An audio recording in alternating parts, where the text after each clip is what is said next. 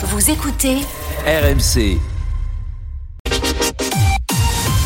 RMC, la matinale week-end. L'heure de retrouver Stéphane Geneste pour un journal complet. Bonjour Stéphane. Bonjour Anaïs, bonjour à toutes et à tous. Un TGV sur deux sur les rails ce week-end. Grève des contrôleurs SNCF, 150 000 voyageurs touchés. La France annonce jusqu'à 3 milliards d'euros d'aide militaire supplémentaire à l'Ukraine. Et le football avec Kylian Mbappé qui entame sa tournée d'adieu à la Ligue 1 aujourd'hui. Première étape à la Beaujoire où le PSG affronte Nantes ce soir. La galère dans les gares ce matin en raison de la grève des contrôleurs SNCF. Ils réclament une revalorisation salariale et en ce week-end de vacances d'hiver pour les zones A et C. Ce sont 150 000 personnes qui vont rester à quai, c'est ce qu'indiquent les SNCF. Aujourd'hui, un TGV Inouï sur deux roule, c'est pareil pour les Ouigo. Océlina devait prendre le train hier soir, direction Rennes, son train a été annulé et elle a dû se débrouiller. J'ai laissé tomber les trains parce que je savais qu'ils allaient de toute façon être annulés, donc euh, j'ai dû me rabattre. Et donc au lieu d'avoir une heure et demie de train, j'en ai pour 5 heures de bus. J'ai un billet qui a coûté plus cher qu'en train. Et euh, bah, je vais louper l'anniversaire d'une de mes amies. Euh, très énervée, oui. Je comprends la SNCF, la grève, tout ça. Je suis d'accord qu'il y a des choses qui doivent changer. Sauf que c'est nous qui sommes punis, alors qu'on nous, on n'a rien fait. C'est ça qui m'énerve le plus. Surtout que je suis hyper active. Donc 5 heures en bus, pour moi, c'est un peu l'angoisse. La colère des contrôleurs SNCF en, en, ce week-end, colère aussi des infirmiers libéraux. Ils demandent une hausse de la prise en charge de leurs frais de déplacement.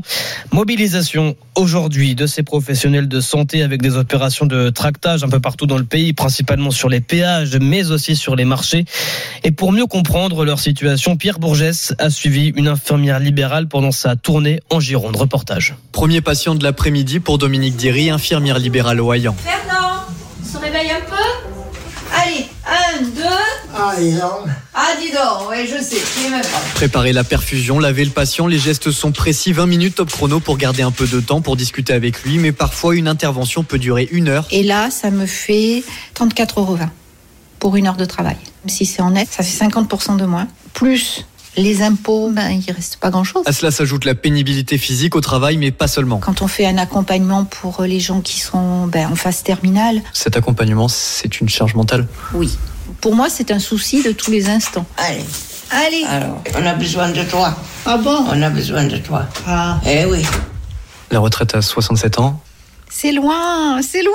Vous avez 62 ans, pourquoi vous ne partez pas maintenant? Parce que je ne peux pas financièrement, c'est pas possible. Ça me fait 800 et quelques euros par mois, c'est pas beaucoup et que je paye ne, presque 900 euros par mois de caisse de retraite. Alors sur sa voiture, pour l'instant, un autocollant va rester sur la portière avec marqué infirmiers libéraux en colère. Le reportage de Pierre Bourgès, correspondant de RMC à Bordeaux.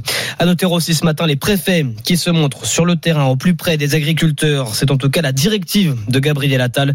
À une semaine de l'ouverture du salon de l'agriculture, le Premier ministre leur demande de rester en contact avec eux. L'exécutif qui craint des actions coup de poing durant cet événement à Paris. RMC, il est 9h03. La France renouvelle son soutien à l'Ukraine. Emmanuel Macron qui recevait hier soir à l'Elysée Volodymyr Zelensky, le président ukrainien. Ils ont tous les deux signé un accord bilatéral de sécurité avec la promesse d'une aide militaire de 3 milliards d'euros rien que pour l'année 2024. Emmanuel Macron qui a aussi réagi à la mort d'Alexei Navalny, le principal opposant à Vladimir Poutine, Sébastien Krebs. Oui, Emmanuel Macron estime que la Russie a franchi un cap, le régime du Kremlin comme il préfère l'appeler, et dit-il entrer dans une nouvelle phase, devenant, je cite, un acteur méthodique de la déstabilisation du monde, multipliant les agressions et bien au-delà de l'Ukraine. La Russie a franchi plusieurs seuils à l'égard des démocraties européennes durant les dernières semaines et les derniers mois. Ce changement de posture marque très clairement une volonté d'agression à notre endroit. Emmanuel Macron pointe notamment les manœuvres de désinformation, les cyberattaques qui s'intensifient et l'inquiétude sur le déploiement par la Russie d'armes nucléaires dans l'espace. Nous devons être lucides, dit-il. Que les choses soient claires, la France n'est pas en guerre, ni contre la Russie, ni contre le peuple russe. Mais nous sommes décidés à faire échec à la guerre d'agression de la Russie contre l'Ukraine et à toutes les agressions dont la Russie pourrait se rendre coupable. D'où cet appel à un sursaut collectif qui doit être européen, mais pas seulement, dit Emmanuel Macron, qui souhaite que la communauté internationale tout entière envoie un signal clair au régime de Vladimir Poutine. Réaction également de Joe Biden, le président américain qui se dit scandalisé. Il accuse Vladimir Poutine d'être responsable de la mort d'Alexei Navalny. Par ailleurs, on apprend à l'instant qu'une centaine de personnes ont été arrêtées en Russie ces dernières heures alors qu'elles étaient rassemblées en hommage à Alexei Navalny précisément. Aux États-Unis, par ailleurs, on retient également la condamnation de Donald Trump cette nuit. L'ancien président américain qui va devoir payer 355 millions de dollars d'amende pour fraude financière à, à New York. Il annonce qu'il va faire appel. 9h05, le foot, la 22e journée de Ligue 1. Marqué hier soir en ouverture par la victoire, un but à zéro de Lyon face à Nice. L'OL qui souffle ce matin 11e au classement.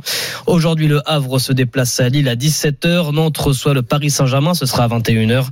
La Beaujoire qui marque euh, le départ de la tournée d'adieu de Kylian Mbappé en Ligue 1. L'attaquant parisien qui va quitter, vous le savez, le PSG à la fin de la saison. Information qui suscite évidemment de l'intérêt du côté des acteurs du championnat. Edgar Grolot. Beaucoup, comme l'entraîneur lyonnais Pierre Sage, ne sont pas surpris du départ de Kylian Mbappé. Je pense qu'il a, fait le tour de son histoire euh, en France et notamment au PSG. On peut lui souhaiter de gagner le titre qu'il cherche avec euh, la Ligue des Champions. En tout cas, ils ont gagné tous les autres titres nationaux. Tout le monde est unanime, c'est une grande perte pour la Ligue 1. Nabil Bentaleb, milieu de terrain lillois. C'est la tête d'affiche de, de, la Ligue 1 et je ne sais pas quel impact ça aura euh, sur le fait qu'il qu qu change de championnat ou pas. Mais ce n'est quand même pas un drame pour l'entraîneur du LOSC, Paolo Fonseca. C'est une situation normale. Nous avons beaucoup de qualité pour continuer à faire le championnat un des meilleurs championnats d'Europe. À Monaco, le coach Adi Hutter se dit même que le départ de Kylian Mbappé pourrait permettre aux autres clubs d'aller titiller le PSG. Sans Kylian Mbappé, le PSG va perdre un petit peu d'identité. Peut-être que la saison prochaine sera plus ouverte sans lui parce que c'est le meilleur joueur de Paris.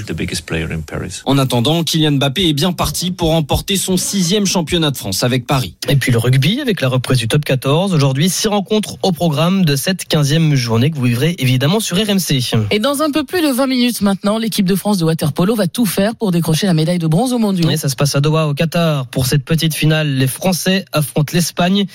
Mais tout de même, quoi qu'il arrive, c'est historique pour le waterpolo français à 160 jours des Jeux Olympiques de Paris, Julien Richard. Où ils sont arrivés à Doha avec un objectif. L'idée, c'est évidemment de faire une médaille. Thomas Vernou, le phénomène des Bleus. C'est tout ce qu'on en est capable et aller chercher une médaille, faire des bons résultats, c'est très important parce que aux Jeux Olympiques, ce sera le même format contre les mêmes équipes. Donc c'est bien pour euh, prendre mon marque, prendre la confiance. Victoire renversante contre les champions du monde hongrois en quart de finale. Défaite en demi au tir au but face à la Croatie. L'épopée des Bleus à quelques mois des Jeux où ils viseront une médaille a aussi mis la lumière sur le waterpolo le capitaine Hugo Crouzilla. On a une vraie responsabilité euh, avec ces Jeux Olympiques à la maison de performer euh, pour faire briller le water polo en France. Pour moi, c'est presque une plus belle fierté que la médaille en elle-même, de faire connaître ce sport euh, comme ça a été le cas avec euh, le handball. euh, c'est clair, ça serait une immense fierté euh, à vie, quoi. Et décrocher le bronze face à l'Espagne serait déjà un premier grand pas en avant pour le water polo français. Les courses, c'est à Cannes-sur-Mer, départ 15h15. Et voici les pronostics de la Dream Team des courses RMC. Leur favori, c'est l'As, le Sage. Leur outsider, c'est le 2, Back to Black. L'As, le 2. Les courses à suivre évidemment à la radio sur RMC et à la télé sur RMC Découverte, Canal 24. Les jeux d'argent et de hasard peuvent être dangereux. Perte d'argent, conflits familiaux, addiction. Retrouvez nos conseils sur joueurs-info-service.fr et au 09 74 75 13 13. Appel non surtaxé.